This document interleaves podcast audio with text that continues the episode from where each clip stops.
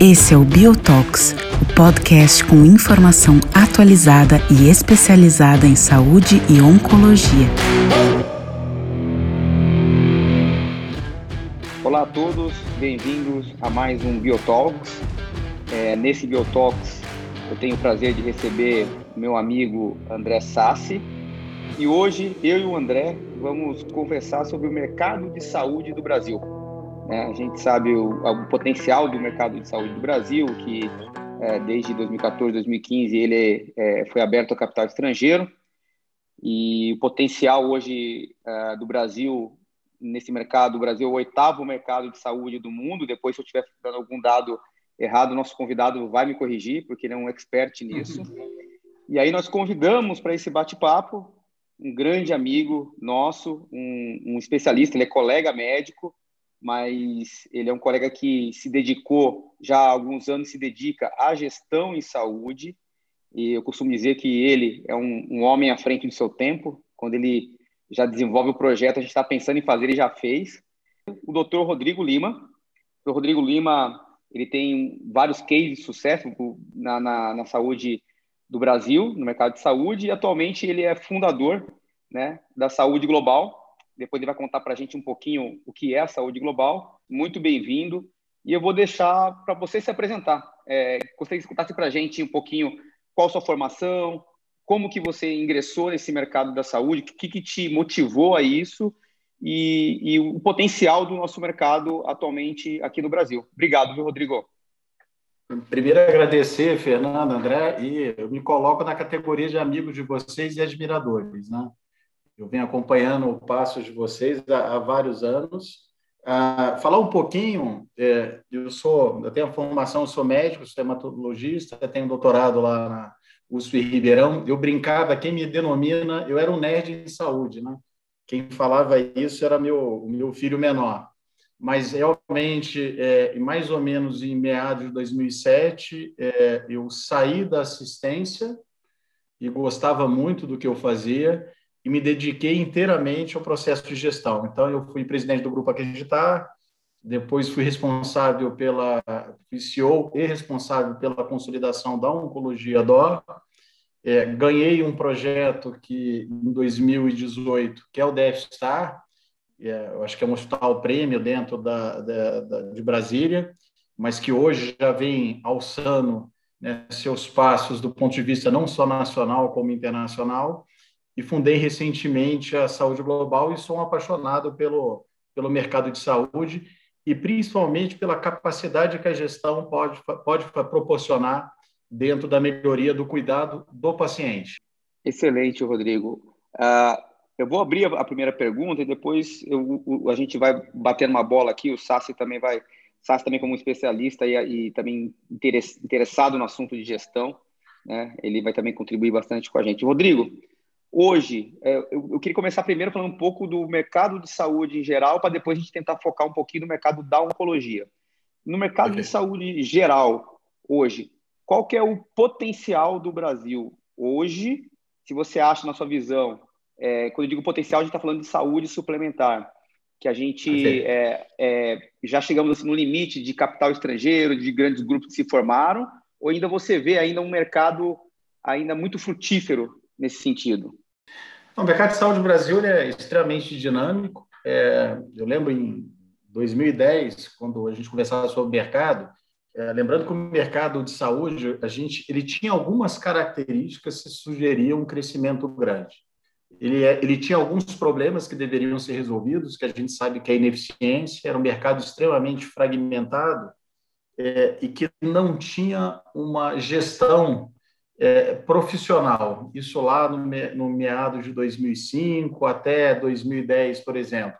Né, você, o que aqui marcava era um grande desperdício, uma simetria de informação imensa e um modelo de remuneração que é o fee for service que a gente sabe que é extremamente discutível.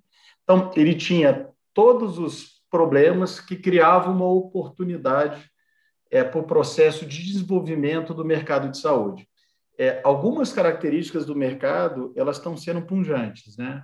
A primeira é o processo de consolidação.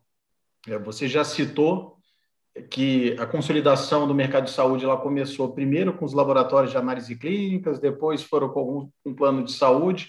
Quando houve a mudança de legislação, o que vem acontecendo é todo e praticamente a cadeia ela vem se consolidando. E isso tem um porquê. É, a consolidação ela faz com que cria empresas com maior capacidade de investimento, com maior capacidade de padronização de condutas. Então você vai eliminar é, o desperdício ao máximo. E pela primeira vez, se a gente for ver agora, você pega uma Ibovespa, você pega a representatividade do setor de saúde é imensa. É, você já tem uma Redditor, que é a quinta ou sexta empresa em valor na Ibovespa, você pega a fusão da Apivida e Intermédica, que faz todo sentido, onde você pega algumas empresas verticalizadas que tinham expertise diferente mas que tem uma capacidade agora de crescimento, de gerar valor ao paciente imensa. E o que você vai vendo é que toda a cadeia ela vem num processo de consolidação e algumas mudanças de perfil. Então, exemplo, é o Fleury, que, que é uma empresa que era uma empresa de análise clínica, ela passa a ser uma empresa de plataforma de saúde. Então, quem viu recentemente algumas aquisições, seja na área de oftalmo, de ortopedia, você vê um apetite para mudar um pouco o conceito. É, o próprio DASA, que era no início uma empresa de análise clínica, é, você tinha, né, a gente brincava que a Mil Ímpar tinha uma consolidação hospitalar, e agora ele cria uma plataforma onde engloba hospitais de saúde com uma grande capacidade de disrupção, então com grande investimento é, em startups de saúde inovação. Então você vai vendo que o mercado do Brasil e à medida agora que vai melhorando a economia, é um mercado que está punjante é, é, e, e, cada vez mais tendendo ao crescimento. Toda essa área de consolidação ela começa nas capitais. Né? É, você vê que realmente Rio, São Paulo, capitais do Nordeste, Centro-Oeste, todos os grandes grupos, praticamente Norte e Sul, já chegaram, mas a gente já extrapola uma segunda ou terceira onda nas cidades menores. Então, a gente, para os próximos cinco, seis anos, essa consolidação ela vai estar pungente, ela vai estar acontecendo, é, e a gente vai acompanhando os próximos passos para ver. Rodrigo, é muito bom te ouvir é, e ter você com a gente aqui da Bio. Uh, e, e, eu entendo que você é, realmente é uma exceção uh, no Brasil. Então, no mundo não sei, mas no Brasil com certeza é. Porque é o seguinte, é, obviamente, além das, das qualidades individuais e profissionais, é, eu vejo você como assim um médico que se tornou um excelente gestor. Era um excelente médico, mas ficou um excelente gestor, tanto que se dedicou exclusivamente a isso. Hoje, a minha visão da, da, da, do mercado de saúde em geral, mas também de oncologia, é que a gente acaba tendo uma divisão muito grande entre médicos e gestores, e muitas vezes médicos versus gestores. É, acho que isso é um pouco de desorganização de cada um dos grupos. Então, eu vejo médicos é, hoje olhando e percebendo que ficaram longe dos gestores e que perderam grande parte da, da autonomia e da, da, da própria capacidade de, de gerenciar sua própria carreira por conta disso e muitas vezes se sentem reféns dos gestores, dos grandes grupos ou das, dos gestores dos seus centros onde trabalham. E, por outro lado, os gestores também, muitas vezes não médicos, que vieram de outras áreas, muitas vezes, nem sempre entendem tanto bem da, da saúde como um todo, e não entendem, às vezes, as, sub, as subparticularidades das, das diferenças entre hospitais grandes, pequenos, clínicas, e etc., e acabam é, batendo cabeça com médicos mesmo. Você acha que, é, tendo, ou assim, você acha que essa sua experiência, primeiro, tem um grande diferencial no que você faz hoje? E, segundo, como que a gente pode aproximar uh, uh, e, e, diminuir essa, essa bateção de cabeças entre médicos e gestores para formar realmente uma coisa com resultados mais apropriados para cada um? Primeiro, eu acho que a pergunta, as duas são excepcionais, né? É, eu acho que a primeira coisa, acho que o primeiro passo é, de fato, colocar o paciente no centro do cuidado. Né? Hoje, quando a gente coloca o paciente no centro do cuidado, ele tem que ter uma interface entre o interesse da empresa e o interesse dos médicos. Eu acho que qualquer empresa que atua no setor saúde, ou qualquer médico, dentro da sua vocação e da sua responsabilidade, ela tem que colocar o paciente é, em primeiro plano. Né? Então, eu acho que essa é a primeira coisa que deve, que, de alinhamento dos dois. Depois, é, é um segundo conceito que nós médicos é, a gente vai ter que evoluir dentro da nossa formação. Né? Eu era um crítico muito grande, por isso que eu fico feliz quando vocês abriram a bio. Né? É, quem formou, eu, eu, acho que eu sou um pouco mais velho do que vocês, é que o Sabino, com certeza, se eu não for mais velho que o André, é uma questão só, não só de idade, mas biologicamente eu sou, não tenho a menor dúvida. Mas a, a, a nossa formação médica era uma formação muito acadêmica, onde a gente não tinha nenhuma noção de processo, nenhuma noção de direito, nenhuma noção de gestão e de tentar eliminar o máximo de desperdício dentro da cadeia. É, o dinheiro ele é limitado e ele deve ser muito bem aplicado. É, então, essa educação ela vai ter que ter uma transformação, por isso que eu gosto dessas teses novas, onde essa transformação ela tem que ser extremamente disruptiva. O, o médico ele tem que estar responsável pelo cuidado do paciente, como os outros profissionais de saúde, mas ele tem uma responsabilidade no gasto adequado do recurso, né? E isso é fundamental. É, hoje eu concordo, dentro da minha experiência, por ter sido médico, para mim foi um desafio enorme do ponto de vista de gestão. Eu tive que me formar, é, quando eu era dono de uma clínica de oncologia, de repente, quando eu vendi para a Rede Dó, de um dia para o outro, eu fui o CEO de um grande projeto, e foi um grande desafio, e eu tive que correr muito atrás também de se formar cada vez mais, mas o mais importante é quando você tem a capacidade de montar uma boa equipe. E aí não precisa ser médico, enfermeiro, pode ser administrador, a única capacidade de uma boa liderança é você criar né, a melhor equipe com as expertises diferentes, capaz de dar o melhor resultado, não esquecendo que o cuidado do paciente ele tem que estar nesse centro. Então, é, há um tempo atrás, a gente brincava que os gestores de saúde, não sei se vocês lembram, numa, acho que numa geração maior do que a nossa, eram às vezes profissionais médicos que não tiveram tanto sucesso assistencial. Já na minha geração, você começa a ter os primeiros eh, médicos é, com sucesso assistencial, mas que mudam de, de, do encarreiramento, eles buscam processo de gestão. E o que você vem acontecendo agora são várias pessoas novas, médicos novos, que já têm o objetivo do encarreiramento, processo de gestão. Então, tecnicamente eles já formam muito bem, mas que bastam pegar um pouquinho da experiência. É, não existe nenhuma instituição de saúde é, que não que são duas eu, eu, brinco assim são três premissas importantes para ela ser longeva, né? Colocar o paciente no centro da saúde. Dois, é, e que é, eu acho que é assim é fundamental ter capacidade de gerar conhecimento de mundo real são contribuir com o setor saúde do mundo real.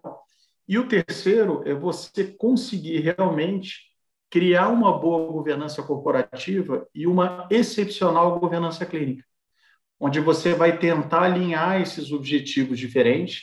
Não pode existir gestão divergente de médico ou a parte administrativa divergente da, da, da parte clínica. Né? Se você não tem uma liderança onde você coloca os objetivos comuns, é, e o objetivo comum é, André e Fernando, é ter capacidade de dizer não quando deve se dizer não. Mas também ter capacidade de, dentro do seu orçamento, você é conseguir fazer mudanças onde você priorize a boa assistência. Se você tiver uma boa assistência com bom cuidado, não tenho a menor dúvida que você vai ter um ótimo resultado financeiro é desafiador, mas isso é, é, é, é, extremamente plausível de acontecer. Legal, Rodrigo. E, e, esse seu último comentário, ele, ele vem justamente que alguns residentes, é, pelo menos que, que eu oriento, sempre me perguntam, eles sempre perguntam, olha, essas aquisições que tem no, no Brasil atualmente, grandes grupos, eles querem resultado é, financeiro, números, e como que eles conseguem isso, é, talvez abrindo mão da qualidade, é, ou talvez é, não se preocupando tanto com assistência. E você respondeu justamente o que a gente sabe, né? Que quando se faz com qualidade, é, quando se é mais eficiente, obviamente o resultado final ele, ele vai ser positivo, né? É, o segredo, acho que, do gestor é o segredo do gestor, como você falou, é conseguir trabalhar dentro daquele orçamento que ele tem, né? Justamente para é, é, isso que esses grupos esperam. E, e ainda nessa linha, antes de a gente partir para o mercado da oncologia, uma dúvida que sempre meus residentes me perguntam e eu sempre quis perguntar para você, vou aproveitar hoje. Eles perguntam o seguinte: é, Fernando, se eu quiser fazer a parte de gestão, é, eu preciso abandonar a parte assistencial ou é possível eu conciliar tanto a carreira assistencial quanto a carreira de gestão? A gente tem um exemplo aqui, a gente tem dois exemplos distintos, mas que são de sucesso aqui nesse podcast hoje. Você, que aí que optou por 100% da gestão, abrindo mão da carreira, e a gente tem o André, o André Sassi, que tem a parte de gestão, o grupo que ele fundou, que é um sucesso em Campinas, e ele continua fazendo uma parte assistencial impecável. Então, a minha pergunta é até para os dois: é, existe uma fórmula mágica assim, ó, precisa abrir, mão da carreira para seguir a parte de gestão, ou é possível conciliar as duas? A, a, a fórmula mágica não existe. Existe uma publicação no Harvard Business Review, não vou lembrar que ano, é, falando um pouquinho da parte de gestão é, da, do profissional médico, né, do profissional de saúde. É, o que, que eu acho? Existe uma complexidade do processo de gestão do seu encarreiramento. Então, vou dar um exemplo. Né? Então, geralmente, o médico que quer fazer gestão, ele vai começar, por exemplo, ele está num ambiente hospitalar. Ele vai começar, por exemplo, com uma coordenação do centro cirúrgico. E, é, nesse momento, abdicar de qualquer nível de assistência seria absurdamente errado. Então, existem dois é, direcionamentos. Um que vai fazer a parte de governança clínica, vai chegar um diretor médico, um diretor técnico, e aí eu acho que a, a, a você manter tua assistência, ela é fundamental para você ser um excepcional gestor. Ninguém conhece mais é, os problemas de uma instituição de quem está na ponta. Por isso eu gosto muito do Lean, do Seis Sigma, né? O Gemba lá é onde as coisas acontecem. Aquele gestor que fica atrás da mesa dando ordem, é, desculpa, isso já já não dá mais é, para uma instituição é, que queira ter uma liderança, um bom resultado dentro da cadeia. Quando você vai agora para um para um outro nível de gestão, onde você vai pegar também é, a gestão das partes administrativas e financeiras, aí eu acho muito, eu tive muita dificuldade de conciliar. É, eu sou hematologista, é, gostava de leucemia, linfoma, né, tratava os pacientes com essas patologias, e eu não me sentia na responsabilidade mais apto em acompanhar meu paciente é, se, eu, se eu mantivesse as duas atividades. Quando eu fui para a Rede Dor, na Oncologia Dor, eu assumia esse projeto como um todo. Eu brinco, né?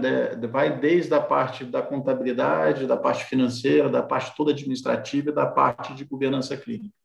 A partir daí, eu acompanhei a parte assistencial, alguma coisa de artigo, mas eu não tive mais capacidade de conseguir eh, manter essa aptidão, essa vocação minha foi onde eu optei por não fazer mais assistência.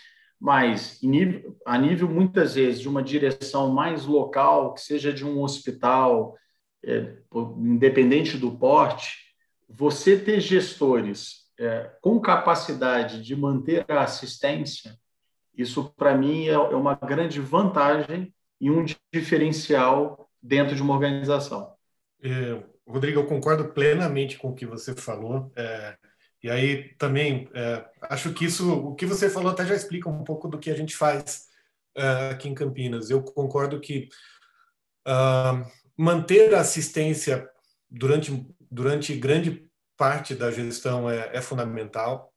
Acho que depende dos objetivos de carreira também que cada um tenha. O meu objetivo nunca foi, é, é, ou sempre foi manter de alguma forma um pouco a assistência, porque acho que isso para mim me, me faz bem ter o contato com os pacientes, ter as tomadas de decisão, ter aqueles problemas é, é, é, na minha frente, grandes problemas pessoais individuais para serem resolvidos.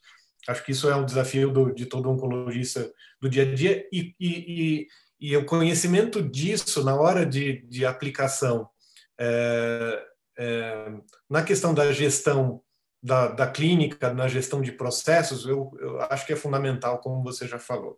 Essa questão da, da Gemba, quem, quem faz aqui, quem sabe se o processo vai funcionar ou não, consegue antecipar muitas coisas.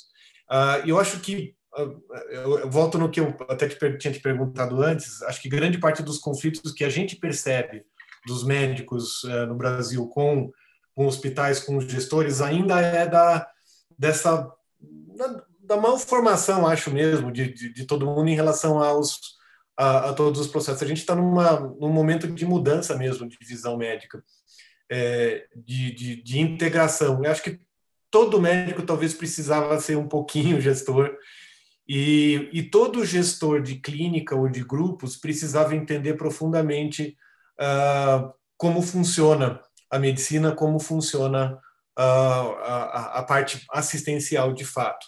No nosso grupo aqui em Campinas, o Grupo Sonho, eu tenho, é, eu tenho um grupo de, de 13 pessoas, sendo 10 médicos e 3 não médicos. A diretora executiva, a diretora financeira e a, e a assistência administrativa, todas elas têm um profundo conhecimento da oncologia. Elas sabem o que é quimioterapia, elas sabem como é o paciente, elas têm contato com os pacientes direto elas podem dar aula de oncologia para boa parte de, de, de, residentes, porque elas entendem do que realmente acontece. Acho que esse, esse talvez seja o diferencial, e, e, repito também o que o Rodrigo falou, acho que a, a, parte da liderança mais importante é saber escolher as pessoas com quem você vai trabalhar. Uh, mas eu acho que uh, também depende um pouco de até onde, por exemplo, eu gostaria de chegar na parte de gestão, é, até onde é possível é, integrar as duas partes. Mas eu acho que assim é, é, bastante democrático.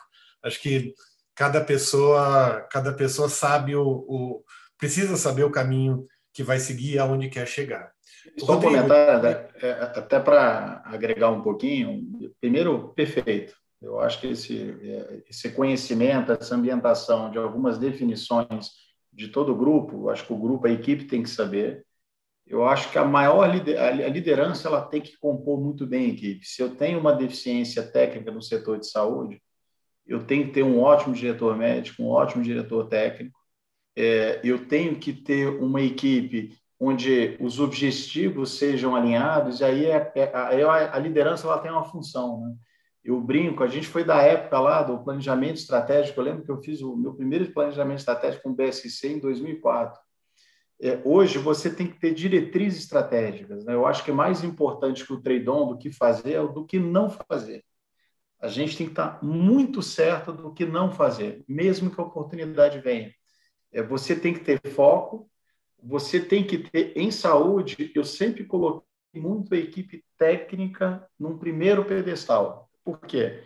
É, eu vou voltar. Se eu dou uma ótima assistência, se eu faço um excepcional cuidado para pacientes e familiares, é natural eu ter um bom resultado financeiro. Mas eu não posso fazer isso a qualquer valor e desperdiçando recurso.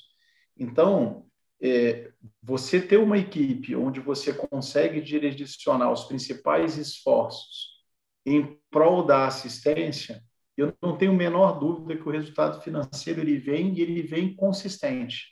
Né? E em relação ao encarreiramento médico, é difícil, olha lá, eu tive que abdicar de uma. A gente que é médico por opção e por vocação, porque gosta, ele não é, é, não é fácil quando você. Eu lembro eu falando com meu pai e com a minha mãe, falando que eu não faria mais assistência. Eles que eram funcionários públicos, eles ficaram atordoados, né? Como é que você vai ser um excepcional médico? Como é que você vai largar? O que eu tento sempre falar é que muitas vezes a gestão ou a liderança ela tem uma capacidade de fazer isso em grande volume. Você deixa de personalizar, né? infelizmente você não vai ter tanto mais contato dia a dia com, médicos, com pacientes e familiares, mas você vai fazer com que esse cuidado é, é, atinja o maior número de pessoas. Então, é isso que me dá um pouco de conforto. E, Rodrigo, é, já, já seguindo nessa, nessa linha de raciocínio e já pensando na, na nossa formação né, de oncologia, é, o mercado de oncologia talvez é o que mais tenha mudado é, é nos últimos anos é, no Brasil por conta das, das, grandes aquisições, das grandes redes. É o que é o que ah, ah, assim acho que um pequeno número de pacientes às vezes é, implica num, num, grande volume financeiro. Acho que isso que talvez tenha tenha atraído ou tenha colocado a oncologia como o primeiro o primeiro a primeira especialidade em termos de negócio que, que, que precisaria mudar ou que estaria mudando. E eu tenho uma pergunta para você em relação a, ao, ao que você vê para o futuro da oncologia mesmo, para o mercado da oncologia.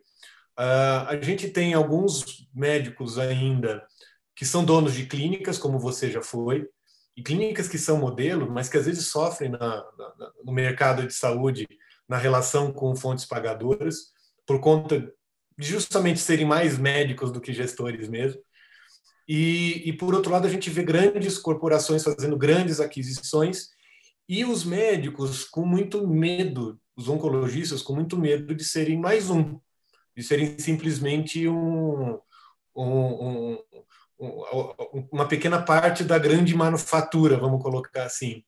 É, o que você vê que, assim, do que já aconteceu no Brasil, em oncologia especificamente, e o que você vê dessas, dessas pequenas clínicas, grandes clínicas, se existe ainda um espaço para o que se chamava de, de, de boutique, né, de, de mercado boutique, quer dizer, pequenas, pequenas operações com, com grande valor, mas com um mercado bem nichado. É, e, e, da outra questão também é da própria verticalização em alguns centros que a gente vê. É, eu vou tentar falar um pouquinho da, lá atrás, né, lá da, da nossa história, que era uma visão que eu acreditava e acabou acontecendo.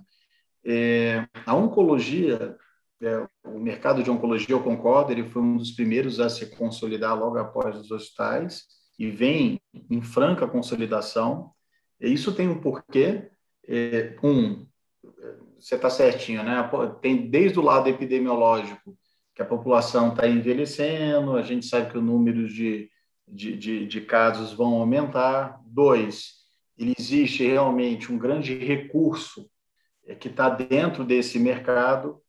É, três, você tinha um mercado muito fragmentado é, em várias clínicas, onde você tinha um nível de profissionalização mais baixo, mas com um resultado financeiro grande.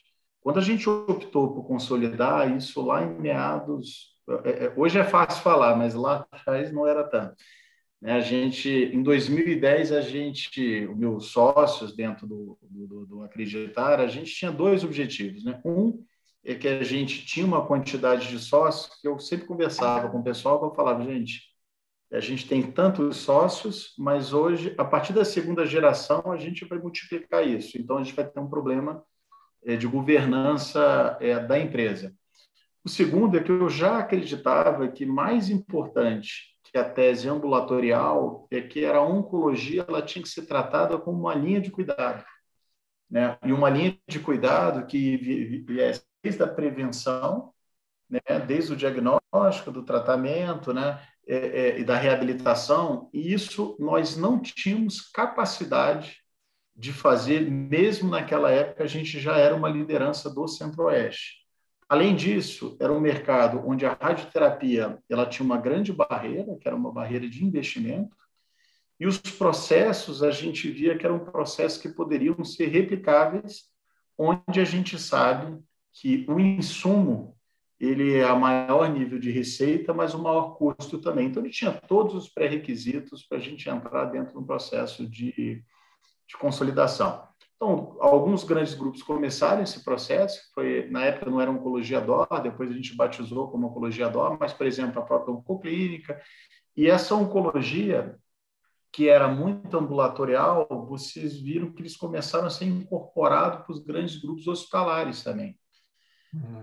O que a gente vê agora? é, de toda a história, você vê que toda essa consolidação começou na capital. Então, é, nas diversas capitais, vocês viam serviços que eram de excelência ou eram bons, mas foram diminuindo, ou alguns serviços que não tinham nível de profissionalização tão grande, que diminuiu mais ainda.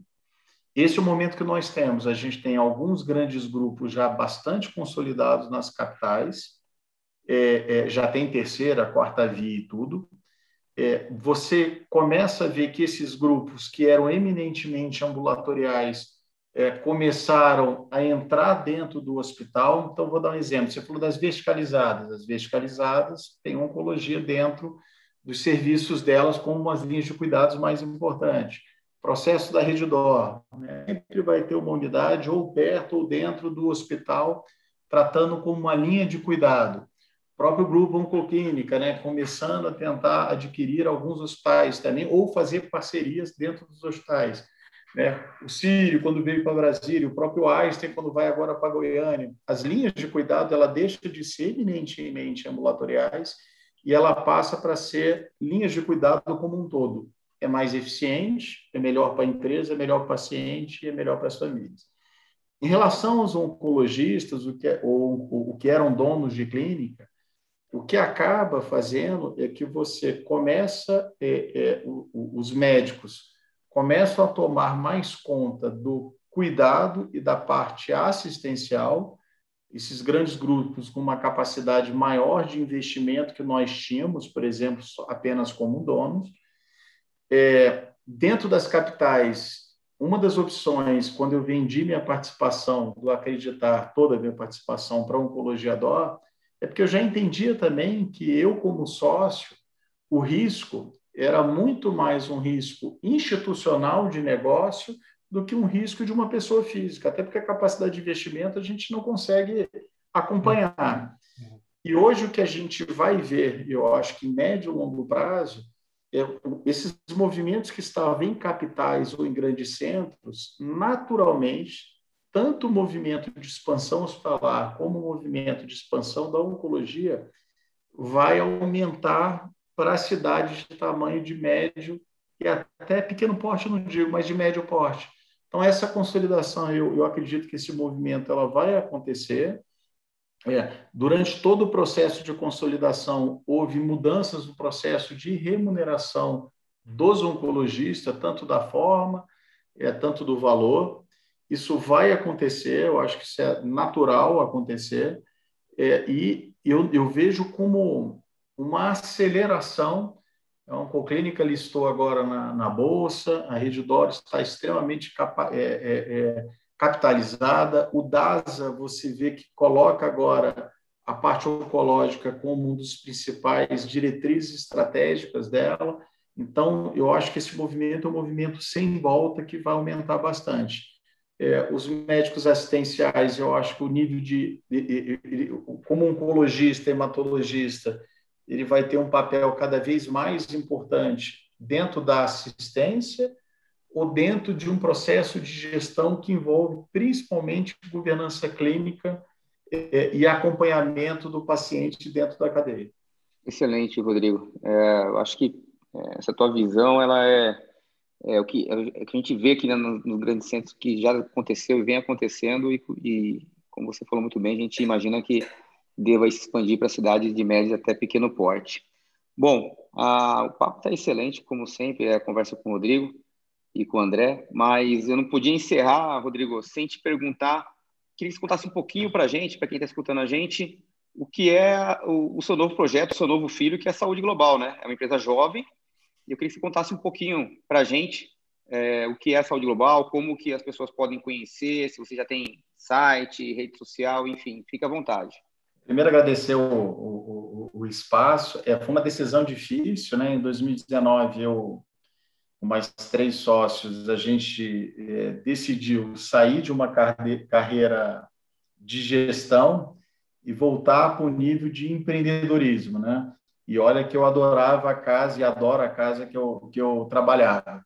Então, nós mostramos com eu mais três sócios. A saúde global ela tem três braços. Né? O nosso objetivo é trabalhar é, com tudo que a gente aprendeu de gestão, e a gente criou uma metodologia, né, incorporando alguns conceitos de Lean, Six Sigma, mas também de gestão tradicional, é, a gente criou um braço de gestão que é a Saúde Global Soluções. Hoje ela já faz gestão de 17 CNPJs, era natural a gente começar pela oncologia, então a gente, desses 17, 15 CNPJs são de, de oncologia, e o objetivo é tentar gerar o máximo de valor para o acionista, mas alinhado com a qualidade de cuidado que a gente tem que ter com pacientes e familiares. Um segundo braço, na Oncologia Dora, a gente, como era uma empresa que ela era apartada da Reddor no início, nós participamos de muitos processos de avaliação, fusão e aquisição. Então, a gente fez um processo, realmente uma empresa que é focada é, em aquisição, fusão e consolidação, é uma grande vantagem que eu vejo de serem pessoas que, de fato, conhecem saúde, é, foram, eu, eu brinco assim, né? Eu fui comprado virei sócio, depois eu virei executivo, e isso facilita muito a interface, porque a maioria das empresas do Brasil são empresas que cujos donos e acionistas principais dentro desse mercado de saúde são médicos. Então a gente consegue, a gente teve a dor e toda a dificuldade que é do médico entender não só o período de negociação, mas o período também de integração e o pós-M&A. E a terceira, o terceiro braço, e eu fico muito feliz é, quando eu vejo a Bio, que é o processo de inovação, né? Não tem jeito, né? É, a gente vem vendo que houve uma mudança grande dos hábitos dos consumidores. Você vê que o consumidor hoje entende mais os riscos de saúde. Eles entendem que a via de comunicação que antes era a relação médico-paciente no consultório no hospital ela não é mais assim. Você vê hoje com o advento das telemedicinas, né, que veio para ficar com certeza. Além disso, esse paciente ele tem uma característica, seja pelos dispositivos tecnológicos vestíveis, ou seja, porque tem sensores dentro de, de, de, casa, a gente sabe que esses consumidores têm uma quantidade de dados enorme. E eles querem muitas vezes que o, que o cuidado seja na hora e quando eles quiserem. Então, abriu mão para uma, um, um, uma grande quantidade de empresas, seja de health techs, é, é, seja pelo uso da inteligência artificial, que antes era só para mecanizar ou deixar é, alguns processos manuais mais automáticos, e hoje a gente sabe que a inteligência artificial ela vai ter uma utilização absurda, desde a prevenção, desde o diagnóstico, desde o tratamento, desde a padronização de para os gestores, ela vai diminuir a quantidade de desperdício dentro do mercado. Então, o que a gente vem vendo é uma explosão dessas, dessas inovações. É, basta ver que em 2020 você tinha cerca de 577 health techs, mais de 10 mil empregos é, foram gerados pela CR Health Tech, e a gente vê assim, hoje, quem não. Eu brinco assim, a gente tem que aprender a desaprender. Né? É, quem não está olhando todo esse processo de inovação, seja a liderança, sobre o gestor ou sobre o médico, ele está totalmente equivocado com uma medicina que vai acontecer há vários anos. É quem não está seguindo o que está acontecendo com blockchain, é, que é realmente uma tecnologia totalmente disruptiva, onde ela vai resolver vários problemas do mercado de saúde, por ser descentralizada, por ser criptografada, é por garantir uma qualidade, uma segurança de informação imutável. Então, para a gente é uma é uma é, a saúde global ela vai tentar resolver esses problemas é, e viemos para ficar e para é, ser longevo durante os anos. É, o papo está excelente e gostaria de ficar mais tempo. A gente já tem mais de 30 minutos aí de conversa e já fica um convite aí para o Rodrigo, que tem agenda super apertada. Quem sabe a gente grava um, um Rodrigo Lima Saúde Global, parte 2 aí no segundo semestre. A continuação. É um prazer. Mas é. Queria agradecer novamente, viu, Rodrigo, a tua disponibilidade. A gente sabe que tua agenda é super apertada. E para a gente foi um prazer poder conversar com você. Queria também agradecer meu amigo André Sass por estar com a gente nessa conversa, agregar bastante é, informação, conhecimento. Gostaria de agradecer na nossa audiência, que acompanha o Biotalks. Uh, e continue acompanhando a gente em todas as plataformas, Spotify, Apple Music, em todas as plataformas de podcast. E até uma próxima. Muito obrigado.